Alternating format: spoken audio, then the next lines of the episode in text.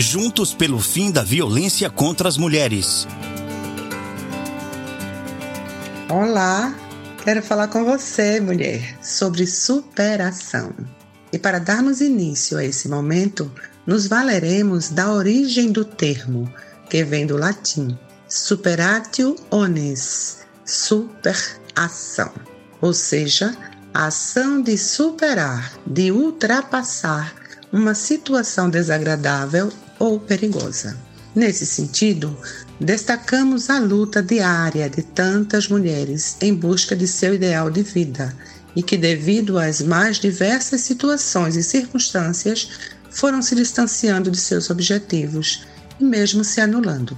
É importante enfatizar que nossa intenção ao falarmos de superação é a de promover em você a consciência de que as circunstâncias desafiadoras às quais você esteve ou esteja exposta devem servir de mola propulsora para que seus objetivos sejam alcançados. Costumo lembrar uma célebre frase do filósofo francês Jean-Paul Sartre: Não importa o que fizeram com você, o que importa é o que você faz com aquilo que fizeram com você.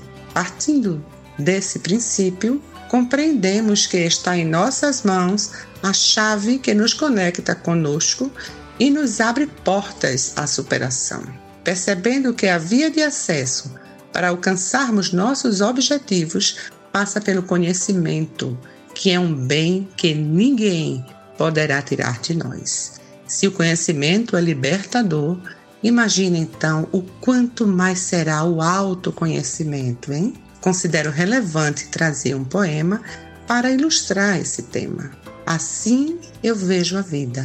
A vida tem duas faces, positiva e negativa. O passado foi duro, mas deixou o seu legado. Saber viver é a grande sabedoria.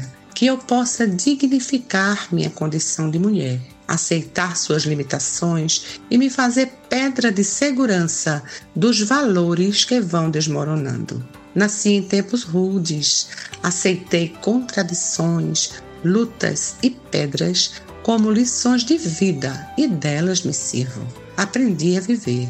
Esse texto da escritora goiana Cora Coralina, considerada uma das mais importantes escritoras brasileiras, que só aos 76 anos de idade teve seu primeiro livro publicado, apesar de escrever seus versos desde a adolescência, nos mostra a importância de exercitarmos isso que a psicologia nos apresenta como resiliência, que é a capacidade de ressignificação de circunstâncias que muitas vezes consideramos insuportáveis.